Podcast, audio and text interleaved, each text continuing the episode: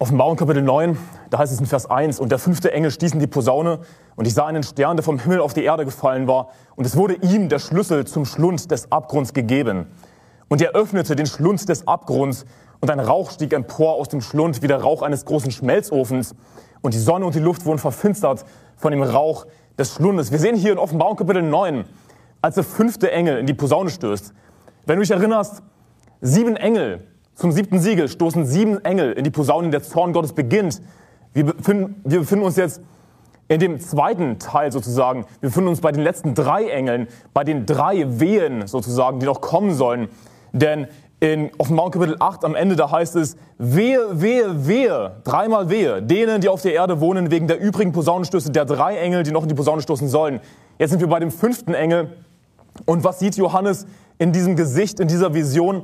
Ich sah einen Stern, der vom Himmel auf die Erde gefallen war und es wurde ihm, das heißt, der Stern ist nicht ein Gegenstand, sondern es ist ein jemand, es wurde ihm der Schlüssel zum Schlund des Abgrundes gegeben. Natürlich würde man keinem Gegenstand einen Schlüssel geben, sondern einem jemand. Das ist eine Person, um die es sich hier handelt. Wir beschäftigen uns dann noch später damit, welche Person das hier ist.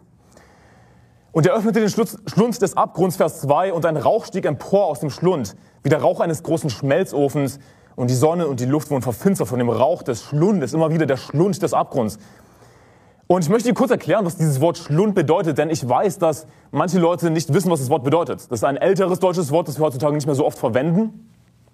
Aber Schlund bedeutet, das, das ist zum einen der, laut dem Duden lese ich dir vor, das ist zum einen der hintere Rachen, ja, ist ein Körperteil, der hintere Rachen. Zweite Bedeutung ist ganz einfach eine tiefe Öffnung. Und ein Beispiel dafür aus dem Duden ist der Schlund eines Kraters. Und oftmals äh, sagt man auch, wenn man etwas, wenn man sich viel reinstopft, dass man, dass man etwas verschlingt, nicht wahr? Wenn man ganz viel isst, dass man etwas verschlingt, so wie Schlund. Diese Wörter sind miteinander verwandt. Etwas runterschlingen, in seinen Schlund stopfen. Und wenn ich an das Wort Schlund denke, dann denke ich automatisch irgendwie an, an jemanden, der sich eben viel Essen reinstopft, der, der einen Schlund hat, der, der eine, eine bodenlose Öffnung, stopft sich Essen rein und hört gar nicht auf. Das ist irgendwie das Bild, an das ich denke, wenn ich an einen Schlund denke. Aber es ist ganz einfach auch eine Bezeichnung für eine tiefe Öffnung, beispielsweise der Schlund eines Kraters. Schlund des Abgrunds. Bevor ich hier wirklich auf den Bibeltext eingehe und dir die Lehren aus diesem Kapitel erkläre, möchte ich dir erstmal ein paar Wörter erklären, ein paar Begriffe, die erklären. Und es ist wichtig, dass wir uns damit beschäftigen. Denn wir wollen nicht dumm bleiben. Ja? Wenn du in die Baptistenkirche zuverlässiges Wort gehst, dann wirst du etwas lernen. Nicht nur oberflächlich ein bisschen was lernen, sondern du wirst über alles Mögliche etwas lernen. Denn die Bibel ist ein komplexes Buch. Die Bibel äh, behandelt sehr viele Themen. Die Bibel ist sprachlich zum Teil auch ziemlich komplex, je nachdem, was wir für ein Buch lesen. Die Offenbarung ist sprachlich weniger komplex. Aber es gibt ja auch einige Wörter, die ich erklären sollte. Und das ist meine Aufgabe als Prediger, dir dabei zu helfen, die Bibel zu verstehen. Es ist nicht so, dass du die Bibel nicht ohne mich verstehen könntest, aber ich will dir dabei helfen. Das ist meine Aufgabe als Prediger. Der Schlund des Abgrunds. Was ist das? Und lass mich dir ein Beispiel geben. Wenn wir sagen, das Pult der Kirche, was meinen wir damit? Damit meinen wir das Pult, das zur Kirche gehört. Okay? Wenn ich einfach sage, ein Pult, dann können wir fragen, ja, welches Pult meinst du? Ja, ich meine das Pult der Kirche Faithful Word Baptist Church. Damit ist klar, dass ein bestimmtes Pult gemeint ist, das zur Kirche Faithful Word Baptist Church gehört. Das ist einfach nur ein, ein Beispiel, das ich dir geben möchte. Das ist nicht, was Schlund des Abgrunds bedeutet.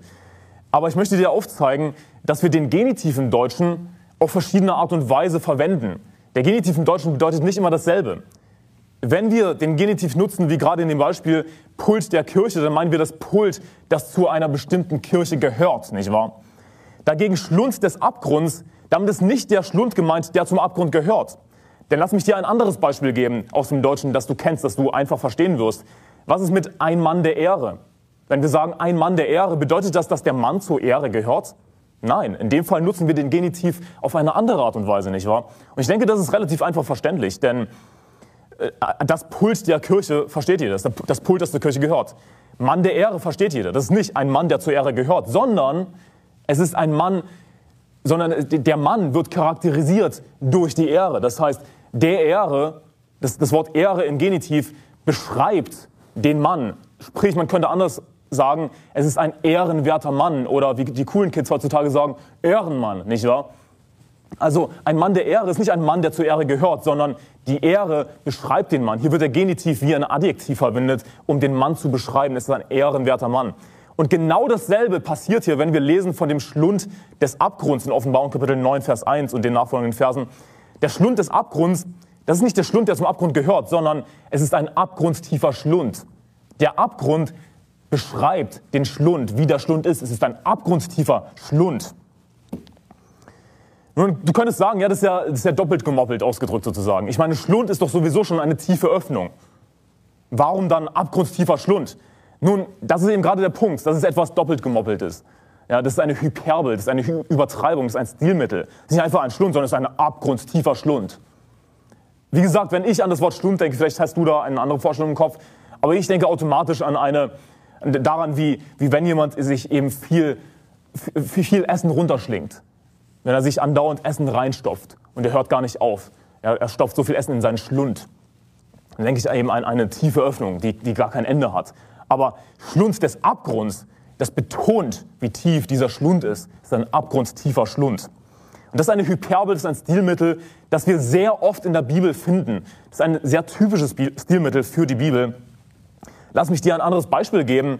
2. Thessalonicher Kapitel 1, Vers 8, da sagt die Bibel, in flammendem Feuer, wenn er Vergeltung gibt denen, die Gott nicht kennen und die dem Evangelium unseres Herrn Jesus Christus nicht gehorchen. Also flammendes Feuer. Es ist nicht so, dass die Bibel uns unbedingt sagen muss, dass Feuer Flammen hat. Natürlich hat Feuer Flammen. Warum sagt die Bibel flammendes Feuer? Nun, es ist eine Hyperbel, es ist eine Übertreibung. Es ist flammendes Feuer. Äh, Im Deutschen sagen wir auch loderndes Feuer, nicht wahr? Das ist auch eine Übertreibung. Man muss es eigentlich nicht sagen. Natürlich lodert Feuer, ja, Feuer brennt. Aber es ist eben nicht einfach irgendein Feuer, sondern es loderndes Feuer. Es ist noch extremer, es ist noch dramatischer. Nun, ich möchte dir ein bisschen erklären, äh, wie, das, wie das funktioniert, äh, wie zum einen hier in 2. Thessalonicher 1, Vers 8 steht, in flammendem Feuer, in diesem Beispiel, das ich gegeben habe. Zum anderen steht in Offenbarung 9, Vers 1 und in den anderen Versen Schlund des Abgrunds, aber nicht ein Schlund gemeint, der zum Abgrund gehört, sondern es ist ein abgrundtiefer Schlund gemeint, genauso wie flammendes Feuer. Was geht hier vor sich? Nun, im Griechischen steht in 2. Thessalonicher 1, Vers 8, würde man das direkt übersetzen, Feuer der Flamme. Nur das Ding ist, das macht natürlich im Deutschen keinen Sinn. In Feuer der Flamme das klingt bescheuert, niemand würde das verstehen, in Feuer der Flamme. Sondern, was ist damit gemeint? In flammendem Feuer. Das heißt, der Flamme beschreibt das Feuer. Und es ist nicht so, dass man irgendwie zum Griechischen zurückgehen muss, um das zu verstehen. Aber ich will dir das einfach aufzeigen, denn das ist etwas, was nicht so typisch ist im Deutschen. Wir haben auch Beispiele im Deutschen. Es funktioniert diese Konstruktion auch im Deutschen. In manchen Fällen, aber eben nicht in allen Fällen. Zum Beispiel Feuer der Flamme macht für uns keinen Sinn. Deswegen heißt es flammendes Feuer im Deutschen, weil das Sinn macht. Schlund des Abgrunds würde vielleicht noch gerade so funktionieren, aber es, ich meine, es ist halt einfach eine sehr direkte Übersetzung aus dem Griechischen. Schlund des Abgrunds. Das ist buchstäblich, nahezu wortwörtlich, was im Griechischen steht. Schlund des Abgrunds. Und das funktioniert vielleicht noch einigermaßen im Deutschen. Wir haben aber Beispiele wie Mann der Ehre, was definitiv funktioniert im Deutschen, wo wir verstehen, dass die Ehre den Mann beschreibt. Das ist ein ehrenwerter Mann.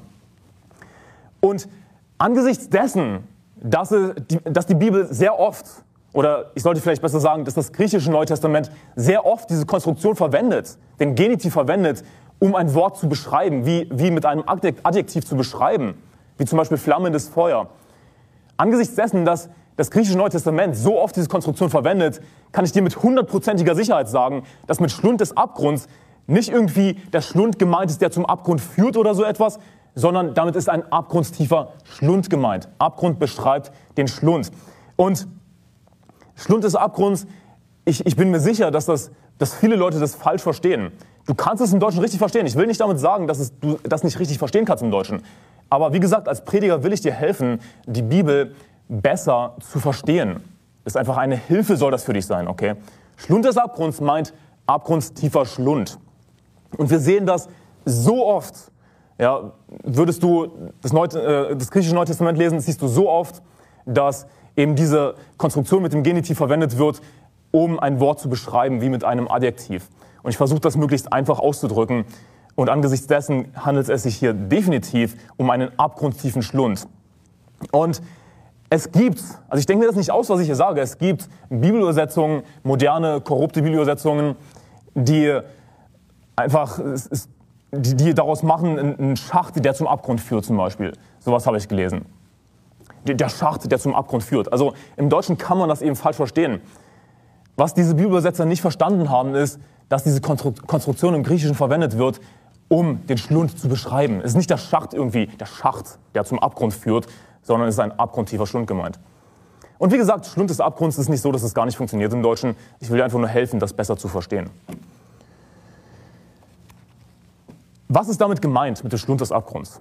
Es ist natürlich die Hölle gemeint. Ich denke, das ist nicht etwas, was ich lang und breit erklären muss. Wenn wir sehen, dass der Schlund des Abgrunds geöffnet wurde, Rauch steigt empor aus dem Schlund des Abgrunds, wie der Rauch eines großen Schmelzofens, die Sonne und die Luft wurden verfinstert von dem Rauch des Schlundes. Es ist natürlich die Hölle damit gemeint. Immer wieder wird die Hölle in der Bibel als Grube beschrieben, als Abgrund. Oder hier eben mit dieser Übertreibung, Schlund des Abgrunds, ein abgrundstiefer Schlund. So abgrundtief, ja, du kannst gar nicht bis zum Boden schauen. Es ist ein abgrundstiefer Schlund. Ein Schlund an sich ist schon tief, aber er ist abgrundstief. Seine Übertreibung. Immer wieder wird die Hölle so beschrieben. Natürlich wird die Hölle auch als Schmelzofen beschrieben, als Feuerofen beschrieben. Du schlägst Jesaja Kapitel 14 auf. Jesaja Kapitel 14 in 4. Mose 16, Vers 31, das lese ich dir vor, während du Jesaja Kapitel 14 aufschlägst. Da heißt es, und es geschah, als er alle diese Worte ausgeredet hatte, da zerriss der Erdboden unter ihnen und die Erde tat ihren Mund auf und verschlang sie samt ihren Familien und alle Menschen, die Cora anhingen und all ihre Habe. Und sie fuhren lebendig hinunter ins Totenreich mit allem, was sie hatten, und die Erde deckte sie zu. So wurden sie mitten aus der Gemeinde verzirkt. Also Korah und seine Rotte, sie haben sich aufgelehnt gegen Moses, somit aufgelehnt gegen den Herrn, gegen die gottgegebene Autorität damals. Und sie wurden verschlungen von der Erde. Sie fuhren lebendig in die Grube. Sie fuhren lebendig in die Hölle hinab. Wenn die Schlachter 2000 hier sagt Totenreich, damit ist die Hölle gemeint. Das ist einfach nur ein anderes Wort. Das ist die Hölle damit gemeint. Sie fuhren lebendig hinunter ins Totenreich, in die Hölle mit allem, was sie hatten. Genauso in Offenbarung Kapitel 9, Vers 1 sehen wir, dass der Schlund des Abgrunds geöffnet wird. Es tut sich dieser Schlund auf, dieser abgrundtiefe Schlund. Rauch kommt hervor und damit ist die Hölle gemeint. Die Hölle befindet sich laut der Bibel im Herzen der Erde, im Mittelpunkt der Erde. Warum kommt Rauch hervor? Nun, was befindet sich im Mittelpunkt der Erde? Feuer und Schwefel. Wie wird die Hölle beschrieben? Feuer und Schwefel. Also das ist natürlich kein Zufall. Sie fuhren lebendig hinunter ins Totenreich mit allem, was sie hatten, und die Erde deckte sie zu. Warum heißt es hier, dass sie lebendig hinunterfuhren? Nun, weil das nicht wie Normalität ist natürlich. Wenn jemand stirbt heutzutage, dann fährt seine Seele erstmal zur Hölle. Sein Leib wird nicht auferstehen bis nach dem tausendjährigen Reich. Und dann wird er mit Seele und Leib in den Feuersee geworfen. Was hier die Besonderheit war, dass sie mit ihrem Körper lebendig zur Hölle hinunterfuhren, in die Grube fuhren. Jesaja Kapitel 14, schau dir Vers 14 an, da heißt es, es heißt über Luzifer im Kontext, über den Teufel, ich will emporfahren auf Wolkenhöhen, dem Allerhöchsten mich gleich machen. Vers 15, doch ins Totenreich bist du hinabgestürzt in die tiefste Grube. Hier sehen wir eine gute Definition von dem Wort Grube oder Abgrund, Schlund des Abgrunds, ein abgrundtiefer Schlund. Was ist damit gemeint? Es ist damit die Hölle gemeint. Das ist ja eine gute Definition, die wir hier in der Bibel selbst finden. Matthäus Kapitel 13, Vers 41, wenn du das schnell aufschlagen kannst. Ich will dir diesen Vers vorlesen, Matthäus 13, Vers 41. Die Hölle, die Hölle wird immer wieder beschrieben als Grube, als, als Abgrund, als Feuerofen. Matthäus 13, Vers 41, der Sohn des Menschen wird seine Engel aussenden und sie werden alle Ärgernisse und die Gesetzlosigkeit verüben, aus seinem Reich sammeln und werden sie in den Feuerofen werfen.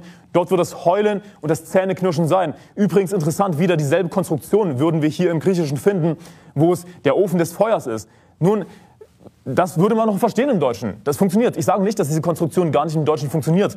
Aber oftmals muss man das anders ausdrücken in einer Übersetzung, wie zum Beispiel, wie die Schlachter das vollkommen korrekt gemacht hat. Flammendes Feuer in 2. Thessalonicher 1, Vers 8.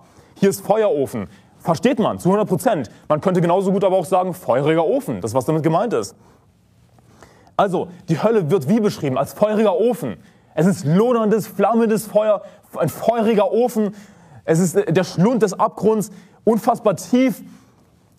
Was für eine schreckliche Vorstellung. Dieser Schlund des Abgrunds öffnet sich zu Beginn von Offenbarung Kapitel 9, wenn der fünfte Engel in die Posaune stößt. Geh wieder zurück zu Offenbarung Kapitel 9, Offenbarung Kapitel 9 Vers 2. Und er öffnete dieser Stern, der vom Himmel herabgefallen war auf die Erde. Ihm wurde der Schlund des Abgrunds gegeben. Und er öffnete den Schlund des Abgrunds der Schlüssel zum Schlund des Abgrunds, Verzeihung. Und er öffnete den Schlund des Abgrunds und ein Rauch stieg empor aus dem Schlund, wie der Rauch eines großen Schmelzofens. Und die Sonne und die Luft wurden verfinstert von dem Rauch des Schlundes. Lass mich dir den Kontext geben, was wir hier gelesen haben, zuletzt in Offenbarung Kapitel 8.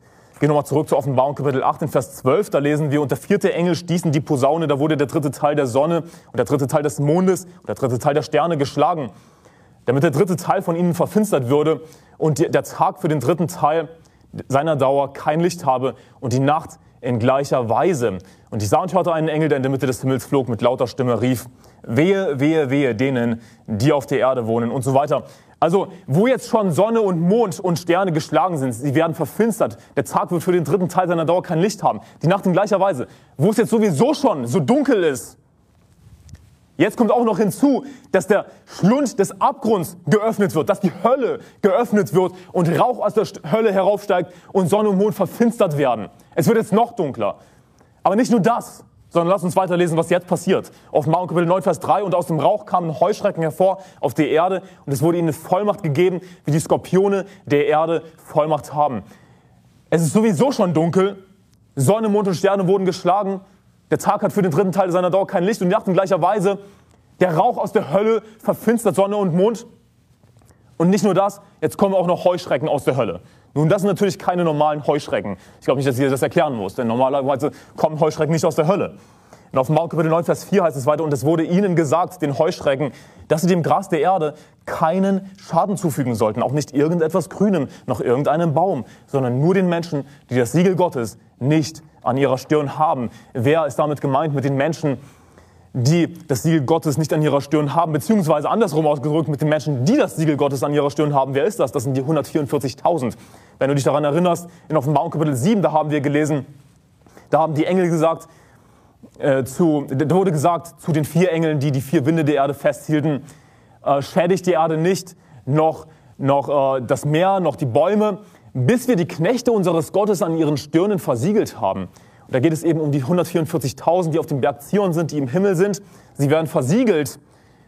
Und solange sie nicht versiegelt sind, soll eben die Erde nicht geschädigt werden. Als sie dann also versiegelt sind, was beginnt dann? Der Zorn Gottes beginnt. Sie sind versiegelt für den Zorn Gottes, dass sie eben nicht geschädigt werden während des Zornes. Denn was kann man daraus schließen? Ja, auch aus diesem Vers hier besonders, dass eben nur die Menschen geschädigt werden, die das Siegel Gottes nicht an ihrer Stirn haben. Die 144.000, sie werden auf der Erde dienen. Sie sind Christen aus dem Alten Testament, was haben Christen für eine Aufgabe auf der Erde? Ich meine, besonders während des Zornes Gottes sind sie bestimmt nicht einfach nur zum Spaß auf der Erde. Wir haben als Christen eine Aufgabe, und zwar das Evangelium zu verkündigen. Damit werden wir uns dann später noch beschäftigen in den nachfolgenden Kapiteln, was der Dienst der 144.000 ist oder wa warum, äh, was die biblische Begründung ist, äh, dass sie das Evangelium verkündigen werden. Aber sie haben eben das Siegel Gottes an ihrer Stirn. Wozu? Damit sie nicht geschädigt werden während ihres Dienstes, während des Zornes Gottes. Das sind keine normalen Heuschrecken, mit denen wir es hier zu tun haben. Es wird ihnen gesagt, dass sie nicht, ja, nicht die Bäume schädigen sollen, nicht irgendetwas Grünes. Sie sollen nicht das Land abfressen, was Heuschrecken normalerweise machen, sondern sie sollen Menschen quälen. Dazu sendet Gott diese Menschen aus, äh, dazu sendet Gott diese Heuschrecken, Verzeihung, aus der Hölle. Schlage Joel Kapitel 1 auf, Joel Kapitel 1. Während du Joel Kapitel 1 aufschlägst, lese ich dir vor aus 2. Mose Kapitel 10, Vers 3. Heuschreckenplagen sind etwas, was sich immer wieder findet in der Bibel. Es ist eine Strafe von Gott, wenn, wenn Gott Heuschrecken über ein Land bringt. Und da, wir lesen schon in 2. Mose Kapitel 10, Vers 3 über eine der Plagen über Ägypten. So gingen Mose und Aaron vom, zum Pharao und sprachen zu ihm, so spricht der Herr, der Gott der Hebräer, wie lange willst du dich noch weigern, dich von mir zu demütigen? Lass mein Volk ziehen, damit es dir dient. Wenn du dich aber weiterhin weigerst, mein Volk ziehen zu lassen, siehe, so lasse ich morgen Heuschrecken in dein Gebiet kommen.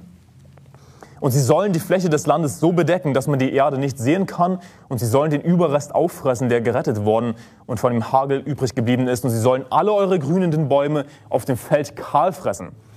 Und sie sollen dein Haus und in die Häuser aller deiner Knechte und die Häuser aller Ägypter füllen, wie es deine Väter und Vorväter nie gesehen haben, seitdem sie im Land sind bis zu diesem Tag. Und er wandte sich um und ging vom Pharao hinweg. Heuschreckenplagen sind verheerend, weil die gesamte Ernte aufgefressen wird. Das Land wird abgefressen von diesen Viechern, sodass eine Hungersnot entsteht im Land. Und auch heutzutage gibt es natürlich Heuschreckenplagen. Lass mich dir was verraten. Wenn heutzutage eine Heuschreckenplage kommt, dann ist es eine Strafe von Gott über dieses Land. Und du denkst vielleicht, ja, Anselm, da gab es doch auch vor ein paar Jahren eine Heuschreckenplage in Afrika zum Beispiel.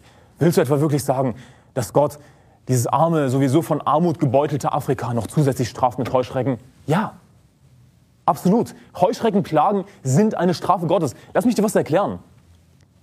Viele Länder in Afrika sind extrem gottlos. Nicht alle, aber viele sind extrem gottlos. Ja, sie sind arm dran, aber es hat einen Grund, warum sie derartig arm dran sind. Nun, die Bibel lehrt nicht, dass wir jemals reich sein werden, einfach so, weil wir gläubig sind. Das ist nicht, was die Bibel lehrt. Aber die Bibel sagt in einem Psalm, ich versuche das ungefähr zu zitieren, ich habe niemals den äh, Gerechten äh, um Brot betteln sehen. Ja, wir werden als Christen wenn wir ein gerechtes Leben führen, nicht um Brot betteln. Viele Länder in Afrika sind erfüllt mit falschen Propheten und die Leute hören gerne auf sie. Sie sind erfüllt mit Voodoo und Hexerei und allen möglichen okkulten Dingen. Gott straft diese Länder. Ja. Ja gut, aber was ist mit den USA? Oder was ist mit Deutschland? Sind diese Länder nicht auch gottlos? Werden diese Länder nicht immer gottloser? Ja, werden sie. Und irgendwann wird sie die Strafe Gottes auch treffen. Aber die, diese Länder wie Deutschland und USA haben natürlich eine christliche Geschichte. Eine sehr christlich geprägte Geschichte. Und Gott gibt solchen Ländern noch Zeit, umzukehren. Kehrt um von euren Wegen. Aber glaubst du nicht, dass irgendwann die Strafe auch über Deutschland kommen wird? Auch über die USA kommen wird? Du bist in Joel Kapitel 1, in Vers 1, da heißt es, das Wort des Herrn, das an Joel, den Sohn Petuels, erging, Hört das, ihr Ältesten, und achtet darauf, alle Bewohner des Landes. Ist so etwas jemals in euren Tagen oder in den Tagen eurer Väter geschehen? Erzählt davon euren Kindern und eure Kinder ihren Kindern und deren Kinder dem künftigen Geschlecht. Was der Nager übrig ließ, das hat die Heuschrecke gefressen. Und was die Heuschrecke übrig ließ, das hat der Fresser verzehrt. Und was der Fresser verschonte, das hat der Verwüster aufgefressen. Wacht auf, ihr Trunkenen, und weint und jammert, ihr Weintrinker alle, wegen des Mosts, weil er euch vom Mund weggenommen ist. Denn ein Volk hat mein Land überzogen, das ist mächtig und ohne Zahl. Es hat Zähne wie Löwenzähne. Achte darauf, das wird gleich noch wichtig. Es hat Zähne wie Löwenzähne und ein Gebiss wie eine Löwin. Meinen Weinstock hat es verwüstet und meinen Feigenbaum kahl gefressen. Sogar die Rinde hat es vollständig abgeschält und weggeworfen. Weiß geworden sind seine Zweige. Also hier hat Gott, der Herr, einen, eine Heuschreckenplage über Juda gebracht, über Jerusalem gebracht. Und sie haben alles abgefressen, sodass die Zweige weiß wurden an den Bäumen. Eine furchtbare Heuschreckenplage. Das ist aber nur ein Vorgeschmack auf die kommende Invasion. Auf die kommende Invasion Judas, dass sie dann weggeführt werden, ihr Land zerstört wird. Das ist nur ein Vorgeschmack darauf. Denn Joel Kapitel 2, Schlag Kapitel 2 auf Vers 1, stoßen das Schoferhorn in Zion und blast Lärm auf meinem heiligen Berg, dass alle Bewohner des Landes erzittern, denn der Tag des Herrn kommt. Ja, er ist nahe. Natürlich der Tag des Herrn, woran denken wir da? Wir denken an den Tag des Herrn in der Endzeit, wenn Jesus Christus wiederkommt, wir entrückt werden und am selben Tag eben der Zorn Gottes beginnt mit dem siebten Siegel. Der Tag des Herrn äh, ist, eine, ist ein Begriff, den wir immer wieder finden im Alten Testament. Immer und immer wieder ist von dem Tag des Herrn die Rede in den Propheten. Und das ist typisch für biblische Prophezie, dass sie eine doppelte Erfüllung hat. Es gab eine damalige unmittelbare Erfüllung des Tages des Herrn, die Invasion eben, dass ein Volk aus dem Norden kommt und, und sie werden keine Rücksicht nehmen auf den Greis, keine Rücksicht nehmen auf die Witwe und so weiter. Das war die unmittelbare Erfüllung des Tages des Herrn, aber es gibt noch eine zukünftige Erfüllung des Tages des Herrn, die ihm erst in der Zukunft kommt. Das ist typisch für biblische Prophetie, das solltest du dir merken, dass es immer eine doppelte Erfüllung gibt. Eine unmittelbare, damalige Erfüllung und eine zukünftige Erfüllung. Also diese Heuschreckenplage in Joel, die war noch vor dem Tag des Herrn. Es war nur ein Vorgeschmack auf das, was noch kommen würde. Joel Kapitel 2, Vers 2. Und bei diesen doppelten Erfüllungen sehen wir, dass die unmittelbare Erfüllung nie zu 100% zutreffend ist, was wir dann gleich noch sehen werden. Vers 2, ein Tag der Finsternis und des Dunkels, ein Tag des Gewölks und des Wolkendunkels, wie Morgenrot breitet sich über die Berge aus ein großes, mächtiges Volk, wie es seinesgleichen von Ewigkeit her nicht gegeben hat und auch in zukünftigen Zeiten und Generationen nicht mehr geben wird. Fressendes Feuer geht vor ihm her und hinter ihm her eine lodernde Flamme ist das Land vor ihm wie der Garten Eden gewesen, hinter ihm ist es eine öde Wüste und man kann ihm nicht entfliehen. Sie dringen in die Stadt ein, Vers 9 ist das, springen runter zu Vers 9, sie dringen in die Stadt ein, rennen auf die Mauer, erklimmen die Häuser, steigen wie Diebe zum Fenster hinein, vor ihnen erbebt die Erde, der Himmel erzittert, Sonne und Mond verfinstern sich und die Sterne verlieren ihren Schein. Die damalige Erfüllung war noch nicht zu 100 Prozent. Ja, das, was wir hier lesen, das hat noch nicht zu 100 Prozent zugetroffen. Sonne und Mond wurden da noch nicht verfinstert und die Sterne verloren noch nicht ihren Schein. Das ist ein großes Ereignis, das erst in der Endzeit geschehen wird, wenn Jesus Christus wiederkommt. Und, und viele weitere Dinge, wie zum Beispiel die, die Heuschrecken. Sie werden mit Löwenzähnen beschrieben. Natürlich, es waren normale Heuschrecken. Sie haben das Land abgefressen, alles Gewächs abgefressen, sodass es nichts mehr zu essen gab. Sie hatten natürlich nicht buchstäblich Zähne wie Löwenzähne, sondern es ist, es ist symbolisch gemeint. Und diese Heuschreckenplage, sie deutet eigentlich auf die, auf die Invasion hin damals, ja, auf den Tag des Herrn damals. Dass eben, denn in Joel Kapitel 1, da hieß es, denn ein Volk hat mein Land überzogen, das mächtig ist und ohne Zahl. Es hat Zähne wie Löwenzähne und ein Gebiss wie eine Löwin. Das deutet auf die Invasion hin, dass die, dass die Armee, die kommt, das Volk aus dem Norden, dass sie keine Rücksicht haben werden. Sie werden wie Raubtiere sein. Und wie die Heuschrecken in 2. Mose werden sie in die Häuser eindringen. Ja, Heuschrecken, ja, sie sind natürlich in die Häuser eingedrungen, aber genauso auch die Armee, sie sind in die Häuser eingedrungen. Sie haben Frauen geschändet, sie haben Männer, Frauen, Kinder getötet. Und wie Raubtiere haben sie sich verhalten. Und Gott hat sie natürlich im Gegenzug gestraft. Aber ich will dir das zeigen, diese Symbolik, und du solltest dir das merken, dass hier die Heuschrecken beschrieben wurden wie mit Löwenzähnen. Wie mit Löwenzähnen ist natürlich ein Vergleich. Und es waren damals normale Heuschrecken. Aber mit welchen Heuschrecken beschäftigen wir uns jetzt? Mit normalen Heuschrecken in der Offenbarung, Kapitel 9? Nein, sondern mit Heuschrecken aus der Hölle. Das sind natürlich übernatürliche Wesen, keine normalen Heuschrecken. Und sie werden ganz bewusst nicht irgendetwas Grünes fressen, sondern sie werden nur kommen, um Menschen zu quälen während des Zornes Gottes. Offenbarung Kapitel 9, Vers 5, geh wieder zurück zu Offenbarung Kapitel 9, Vers 5. Und es wurde ihnen gegeben, den Heuschrecken gegeben, sie nicht zu töten, die Menschen nicht zu töten, sondern sie sollten fünf Monate lang gequält werden. Die Menschen sollten fünf Monate lang gequält werden. Und ihre Qual war wie die Qual von einem Skorpion, wenn er einen Menschen sticht. Und in jenen Tagen werden die Menschen den Tod suchen und ihn nicht finden. Und sie werden begehren zu sterben und der Tod wird von ihnen fliehen. Ich meine, stell dir vor, du willst Selbstmord begehen und Gott wird dich abhalten vom Selbstmord.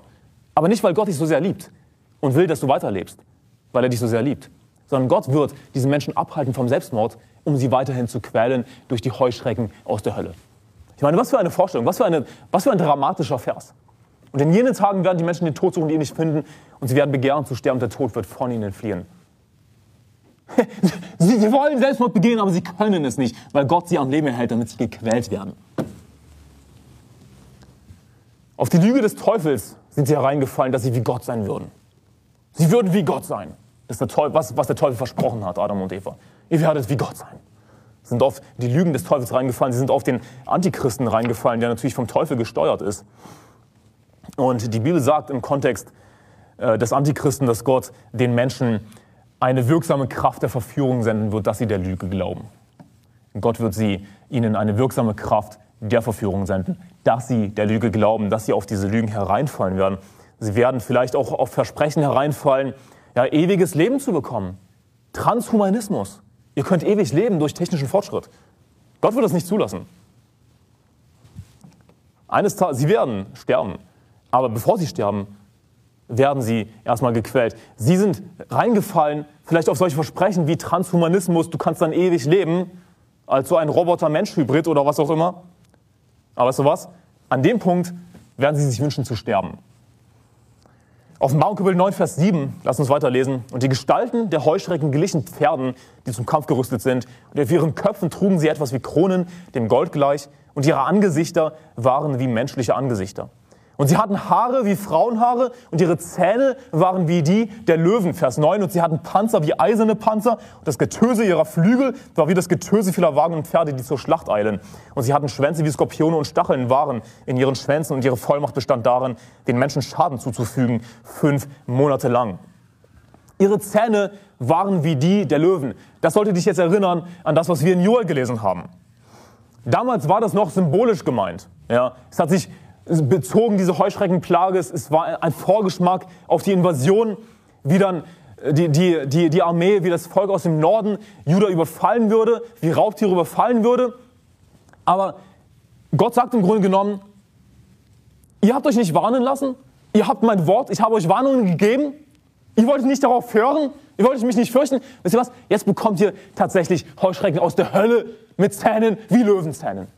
Jetzt ist es nicht mehr symbolisch. Und hier ist das Ding, sie werden keine buchstäblichen Löwenzähne haben. Denn es heißt hier, dass ihre Zähne waren wie die der Löwen. Denn Löwenzähne, äh, schon ein Löwenzahn ist wahrscheinlich größer als eine Heuschrecke. Ja. Es werden, ich glaube nicht, dass die Heuschrecken so groß wie Pferde sein werden, sondern das sind Vergleiche. Aus natürlich übernatürlich Heuschrecken. Das sind Heuschrecken aus der Hölle, die aus dem Schlund des Abgrunds kommen. Und sie werden Reißzähne haben. Ja. Reißzähne wie Löwen haben.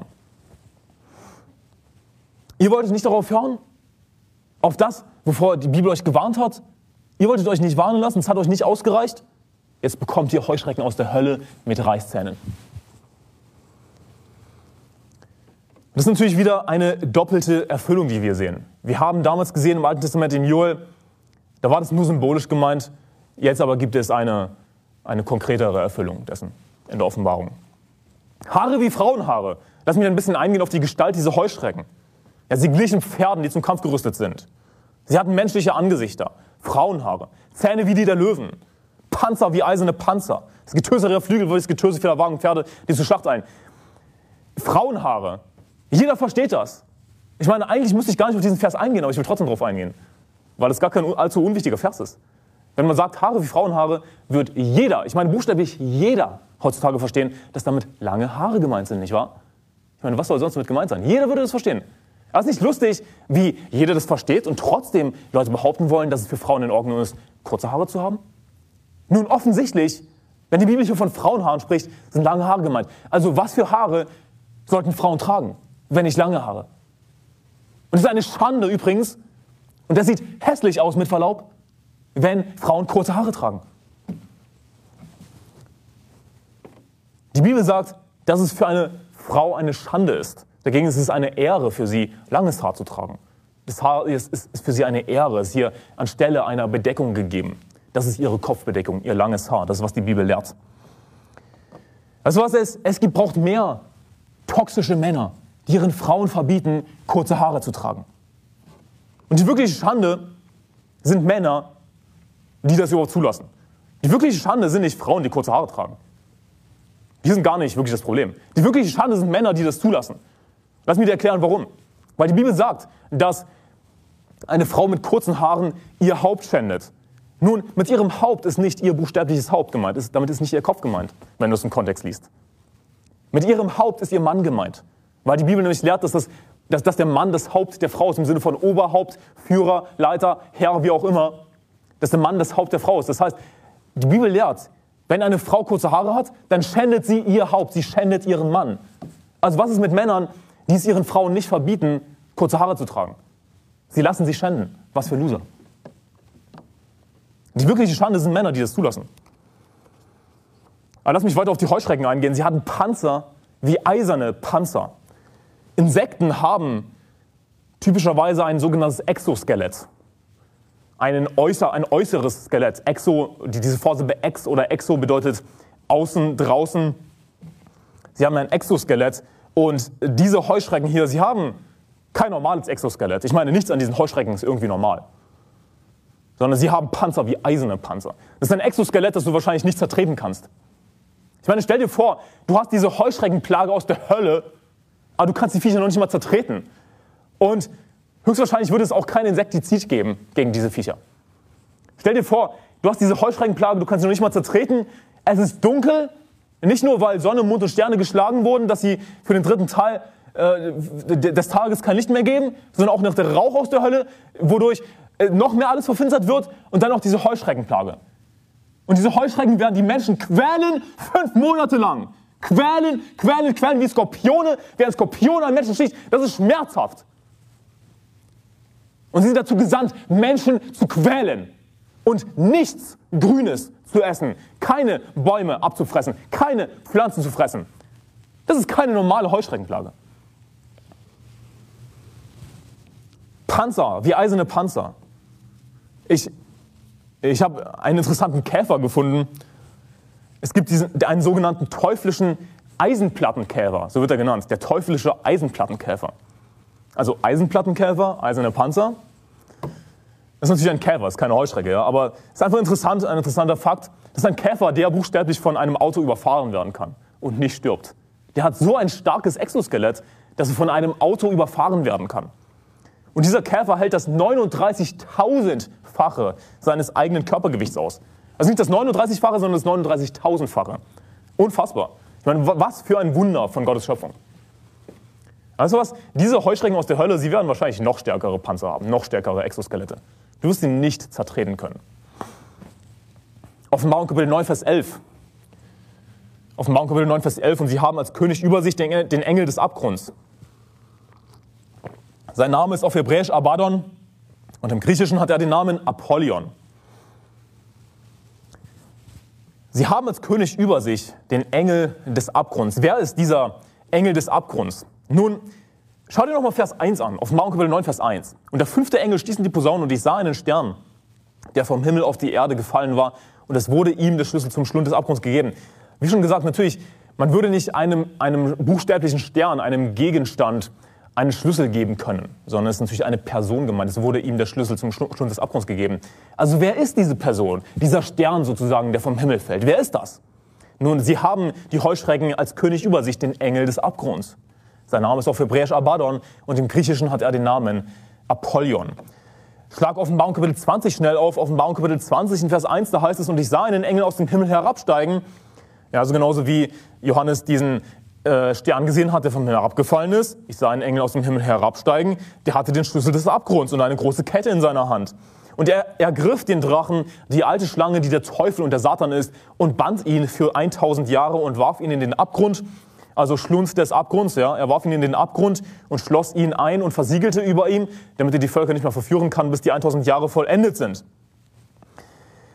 Also was macht dieser Engel des Abgrunds, Abaddon, Apollyon?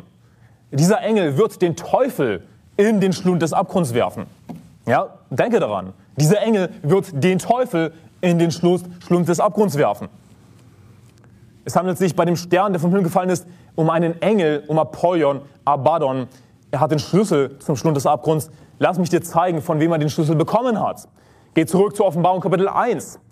Offenbarung Kapitel 1, in Vers 17, da heißt es, und als ich ihn sah, als Johannes Jesus Christus sah, den Sohn des Menschen, fiel ich zu seinen Füßen nieder wie tot. Und er legte seine rechte Hand auf mich und sprach zu mir, fürchte dich nicht. Ich bin der Erste und der Letzte und der Lebende und ich war tot und siehe, ich lebe von Ewigkeit zu Ewigkeit. Amen. Und ich habe die Schlüssel des Totenreiches und des Todes. Lass mich dir die Frage stellen. Wer hat den Schlüssel der Hölle? Wer hat den Schlüssel zum Schlund des Abgrunds? Jesus hat den Schlüssel. Jesus hat den Schlüssel zur Hölle. Denn weißt du was? Gott hat die Hölle geschaffen, um in Ewigkeit Rache zu nehmen an seinen Feinden. Um in Ewigkeit Menschen zu bestrafen, die nicht an seinen Sohn Jesus Christus geglaubt haben. Gott hat die Hölle geschaffen und Jesus Christus, unser Retter, ist gleichzeitig derjenige, der den Schlüssel zur Hölle hat. Also von wem hat Apollyon Abaddon, der, der Engel des Abgrunds, den Schlüssel bekommen? Er hat ihn von Jesus Christus bekommen. Nun, was lernen wir daraus? Dass Apollyon oder Abaddon nicht der Teufel ist. Denn erstens, glaubst du wirklich, dass Jesus den Schlüssel, den er hat zur Hölle, dass er den Schlüssel dem Teufel geben würde? Den Teufel diese Macht geben würde? Wo wir dann doch lesen, Offenbarung Kapitel 20, dass Apollyon ja, eben den Teufel in die Hölle werfen wird. Also Apollyon ist nicht der Teufel. Jesus würde nicht dem Teufel den Schlüssel zur Hölle geben.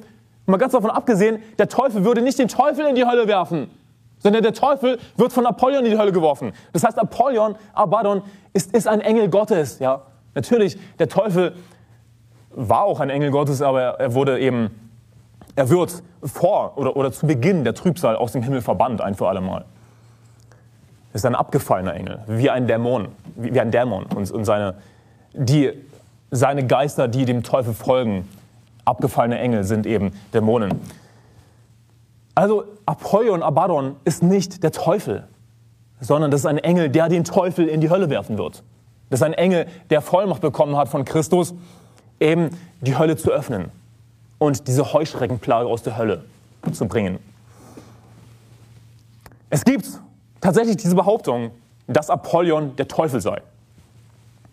Zum Beispiel aus dem Buch Die Pilgerreise. Das ist ein Buch, das mittlerweile nicht mehr so bekannt ist, eher im englischsprachigen Raum, aber es wurde auch auf Deutsch übersetzt. Es gibt mehrere deutsche Übersetzungen. Die Pilgerreise von John Bunyan. Und die Pilgerreise wurde auch verfilmt, vor, ich glaube, zwei Jahren circa. Und natürlich, manche meiner Facebook-Freunde oh, fanden das, das ganz toll. Oh, die Pilgerreise, die wurde verfilmt. Super. Und das Problem ist, dass diese bescheuerte Pilgerreise ein falsches Evangelium lehrt. Dass sie lehrt, dass du dein Heil verlieren kannst.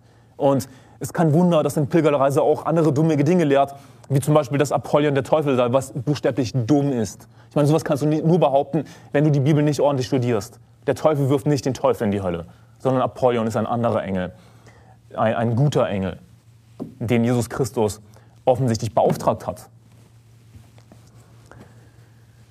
Die Pilgerreise stellt eben diese Behauptung auf, dass, der, dass Apollyon, dass Abaddon der Teufel sei. Aber abgesehen von den Gründen, die ich dir schon geliefert habe, warum Apollyon nicht der Teufel ist, definitiv nicht sein kann, was nicht schwer zu verstehen ist. Abgesehen davon, der Teufel wird schon zu Beginn der Trübsal aus dem Himmel verbannt. Schon zu Beginn der Trübsal wird der Teufel aus dem Himmel verbannt. Aber befinden wir uns gerade beim Beginn der Trübsal? Nein, sondern wir befinden uns jetzt schon im Zorn Gottes, nach der Trübsal. Also der Stern, der hier vom Himmel fällt, habt ihr nicht diese Vorstellung, oh, der Teufel ist vom Himmel gefallen. Nein, nein, nein. Das ist nicht, worum es hier geht. Es ist einfach ein Engel, der vom Himmel herabsteigt. Wir haben das verglichen mit Offenbarung Kapitel 20, nicht wahr? Es ist hier nicht der Teufel gemeint. Der Teufel wird zu Beginn der Trübsal schon aus dem Himmel verbannt und er wird etliche Engel mit sich reißen, die Dämonen geworden sind. Also noch ein weiterer Beweis dafür, dass es sich hier nicht um den Teufel handelt. Aber geh wieder zurück zu Offenbarung Kapitel 9, Offenbarung Kapitel 9, Vers 12. Das erste Wehe ist vorüber, siehe, es kommen noch zwei Wehe nach dem, wenn du dich erinnerst, an das Ende von Offenbarung Kapitel 8. Wehe, wehe, wehe denen, die auf der Erde wohnen. Wegen der übrigen Posaunenstöße der drei Engel, die noch in die Posaune stoßen sollen. Es kommen diese drei Wehe. Die drei schlimmsten Plagen nach den ersten vier Plagen. Insgesamt sieben Plagen von sieben Engeln. Sie stoßen die Posaune und die Plage geht los. Wir befinden uns jetzt in Offenbarung Kapitel 9 bei den letzten drei Wehen, bei den letzten drei Plagen. Das erste Wehe ist vorüber, siehe, es kommen noch zwei Wehe nach diesem Offenbarung 9, Vers 13. Und der sechste Engel stieß in die Posaune und ich hörte eine Stimme aus den vier Hörnern des goldenen Altars, der vor Gott steht. Die sprach zu dem sechsten Engel, der die Posaune hatte, löse die vier Engel, die gebunden sind an den großen Strom Euphrat. Und die vier Engel wurden losgebunden, die auf Stunde und Tag und Monat und Jahr bereit standen, den dritten Teil der Menschen zu töten. Du schlägst 1. Mose 3, Vers 22 auf 1. Mose 3, Vers 22. Ich möchte dir zeigen, wer diese Engel sein können. In 1. Mose 3, Vers 22, das leicht zu finden, gleich das erste Buch der Bibel, Kapitel 3, Vers 22. Und Gott, der Herr, sprach, siehe, der Mensch ist geworden wie unser einer, indem er erkennt, was gut und böse ist. Nun aber, dass er nur nicht seine Hand austräge und auch vom Baum des Lebens nehme und esse und ewig lebe. So schickte ihn der Gott, der Herr, aus dem Garten Eden, damit er den Erdboden bearbeite, von dem er genommen war.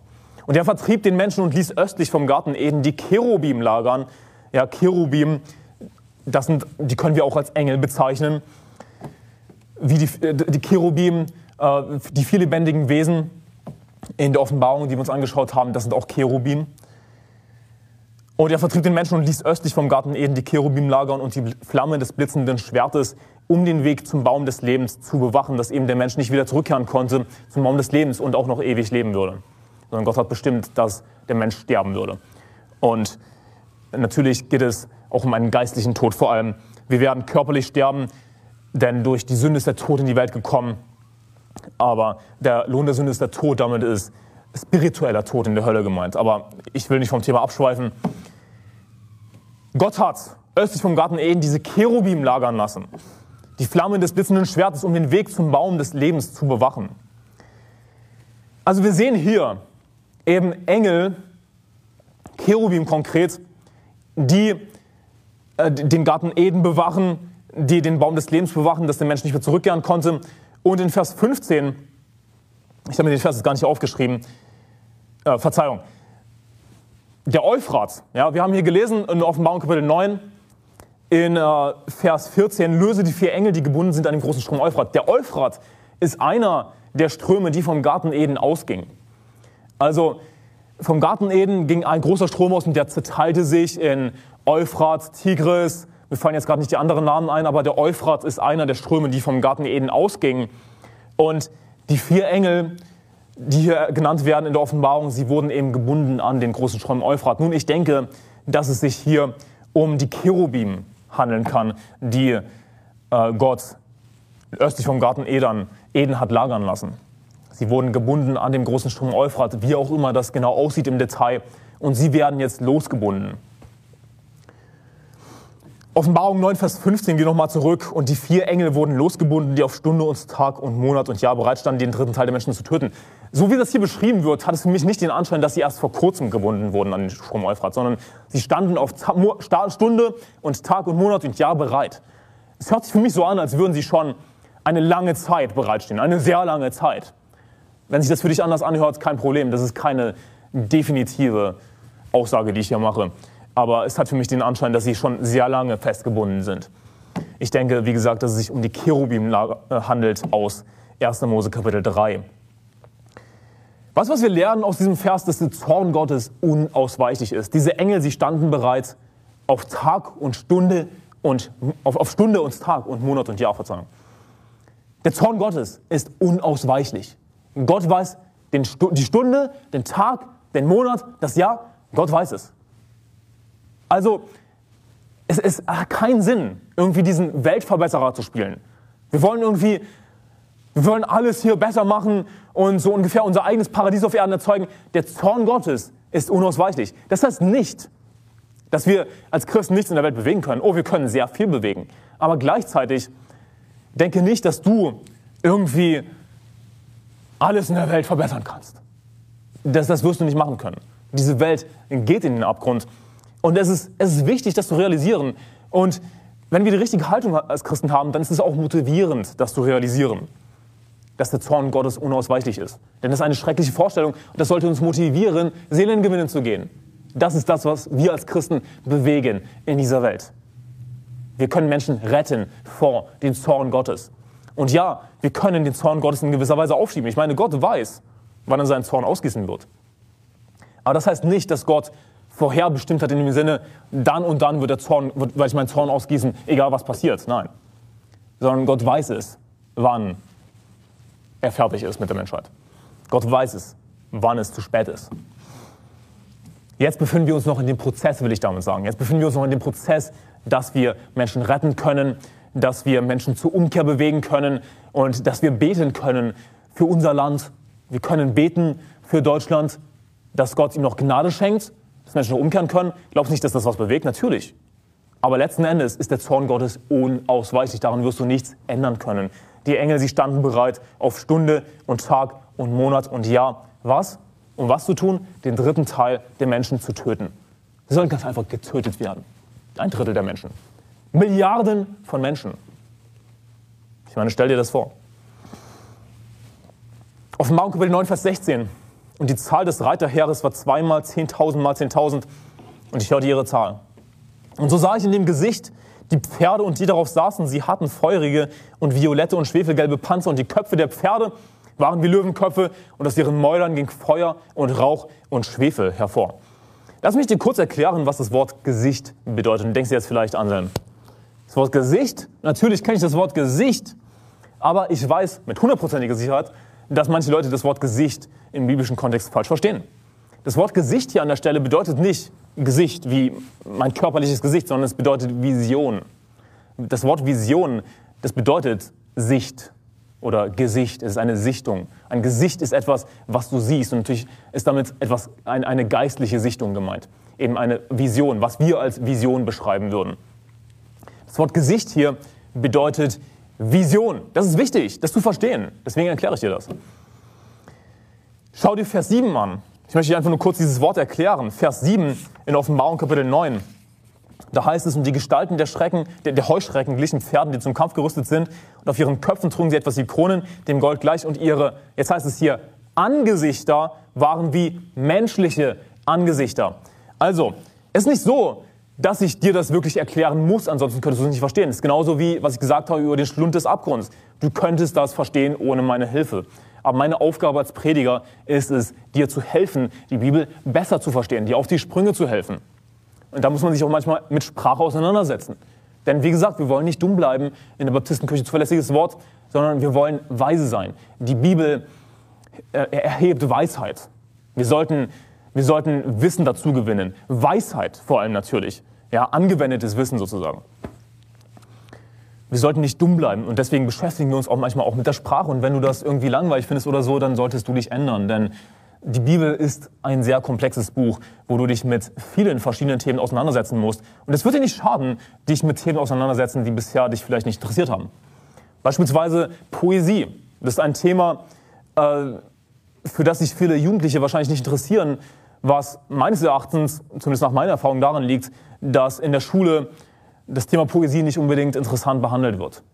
So wie in der Schule gelehrt wird meistens, es ist nicht unbedingt motivierend. Du wirst nicht unbedingt dazu motiviert, dir Wissen anzueignen, leider. Aber weißt du was? Dadurch, dass ich Christ bin und Gottes Wort liebe, beschäftige ich mich gerne mit Poesie. Und das ist ein Thema, mit dem du dich auch beschäftigen musst, früher oder später. Denn es kommt sehr viel Poesie in der Bibel vor. Ich meine, du wirst nicht darum herumkommen. Aber jetzt zum, zurück zum eigentlichen Thema. Wir sehen hier in Vers 7, wie die Bibel ein, das, ein Gesicht im körperlichen, im physischen Sinne bezeichnet, nämlich als Angesicht. Also wenn wir von dem Gesicht sprechen im Sinne von mein menschliches, körperliches Angesicht, dann sagt die Bibel Angesicht. Also wenn du das im Kontext liest, dann kannst du selbst herausfinden, dass mit Gesicht nicht das Angesicht gemeint ist, sondern es handelt sich hier um etwas anderes. Nun, was bedeutet das? Ich denke, das ist nicht schwer zu verstehen, wenn man etwas in einem Gesicht sieht und wenn du schon weißt aus dem Kontext, dass es da, damit nicht um, dabei nicht sich um das körperliche Gesicht handelt, um das Angesicht, was damit gemeint ist, eine Vision gemeint. Und wie gesagt, du brauchst nicht mich unbedingt, um das zu verstehen. Ich will dir eher auf die Sprünge helfen. Denn äh, die Bibel sagt im, im 1. Johannesbrief in Kapitel 2, und die Salbung, die ihr von ihm empfangen habt, bleibt in euch und ihr habt es nicht nötig, dass euch jemand lehrt, sondern wie euch die Salbung selbst über alles belehrt, ist es wahr und keine Lüge.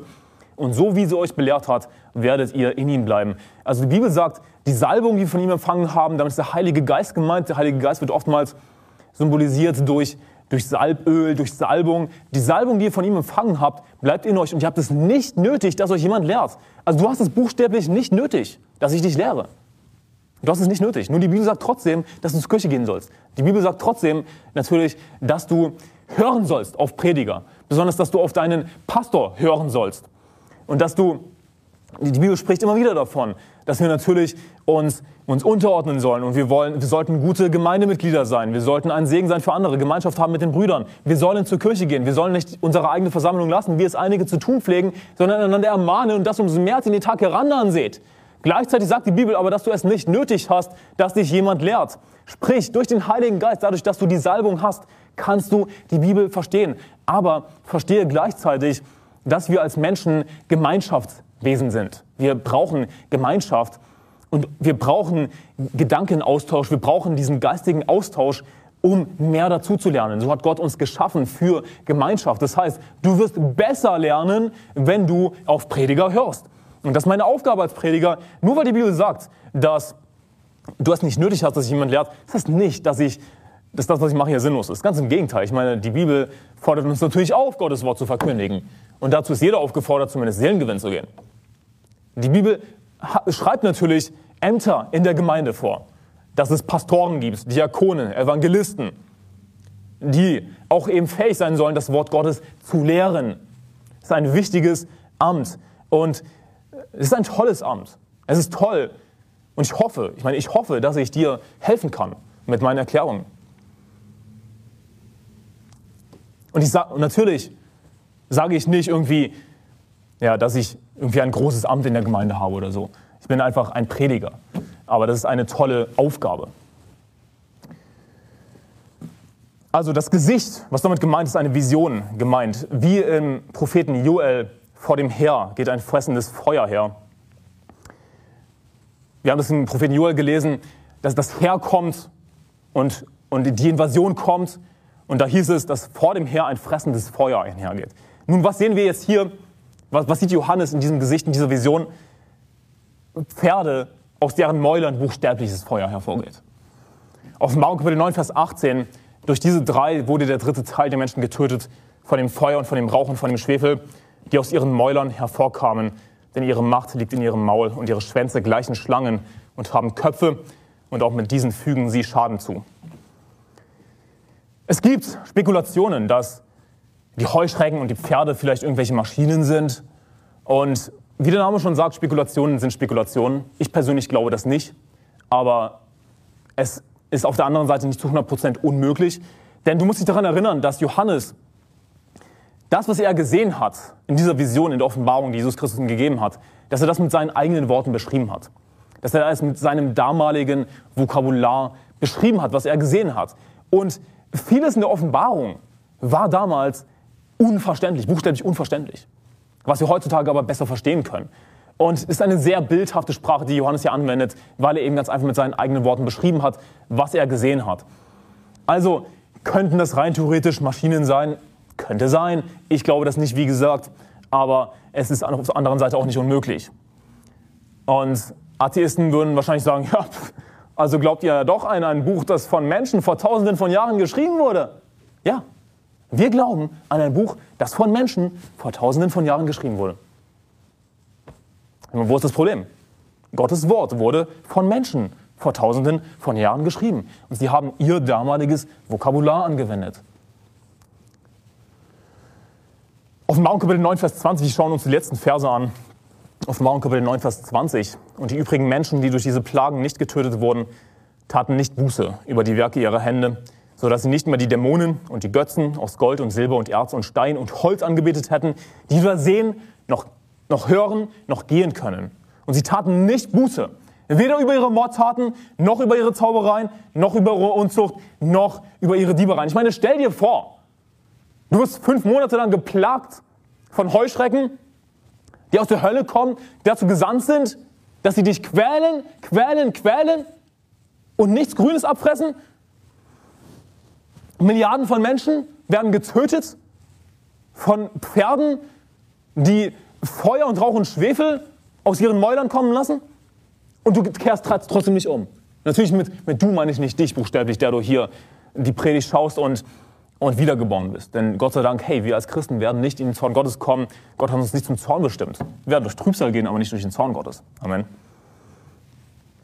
Stell dir vor, Menschen machen so etwas durch und sie kehren trotzdem nicht um. Stell dir vor, sie sehen, was Gott alles Furchtbares tun kann und sie beten trotzdem ihre Götzen an, die nicht sehen, die nicht hören, die nicht gehen können. Was für ein Dreck. Diese Menschen sind Dreck. Diese Leute sind Dreck an dem Punkt. Was für eine widerwärtige Haltung, den Zorn Gottes mitzuerleben.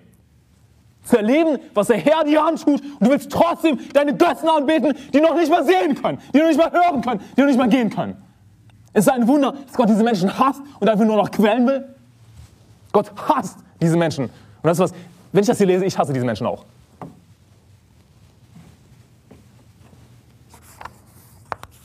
Sie taten nicht Buße. Weder über ihre Mordtaten, noch über ihre Zaubereien, noch über ihre Unzucht, noch über ihre Diebereien. Wir sehen hier, was für Sünden Gott hasst. Natürlich hasst Gott jede Sünde, aber wahrscheinlich ist es kein Zufall, dass ausgerechnet diese Sünden aufgezählt werden. Götzendienst, Mord, Zauberei, Unzucht, Diebstahl.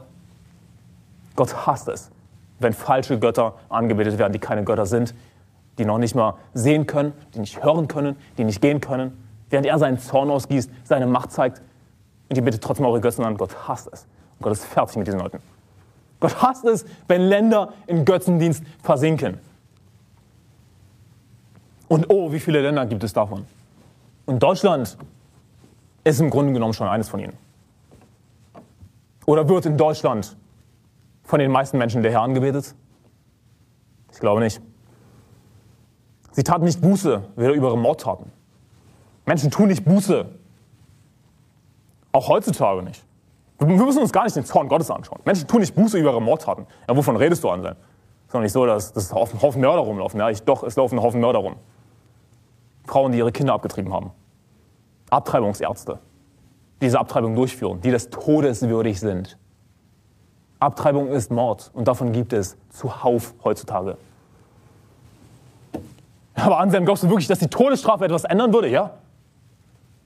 Natürlich. Und dann gibt es immer diese Leute, die, die, die, die zeigen auf die USA, ja, aber in den USA gibt es Todesstrafen und trotzdem so viele Straftaten.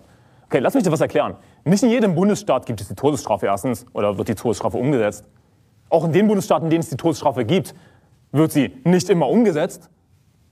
Und weißt du was? Die Bibel hat die Antwort auf jede Frage. Die Bibel hat die Antwort auf jede Frage. Denn was sagt die Bibel im Buch des, der Prediger, des Predigers? Da sagt die Bibel, weil der Richterspruch über die böse Tat nicht rasch vollzogen wird, darum ist das Herz der Menschenkinder davon erfüllt, Böses zu tun. Warum ist das Herz der Menschenkinder davon erfüllt, Böses zu tun? Weil der Richterspruch über diese böse Tat nicht rasch vollzogen wird. Es ist nicht so, dass es gar keinen Richterspruch gibt. Den gibt es auch heutzutage. Aber der wird nicht rasch vollzogen.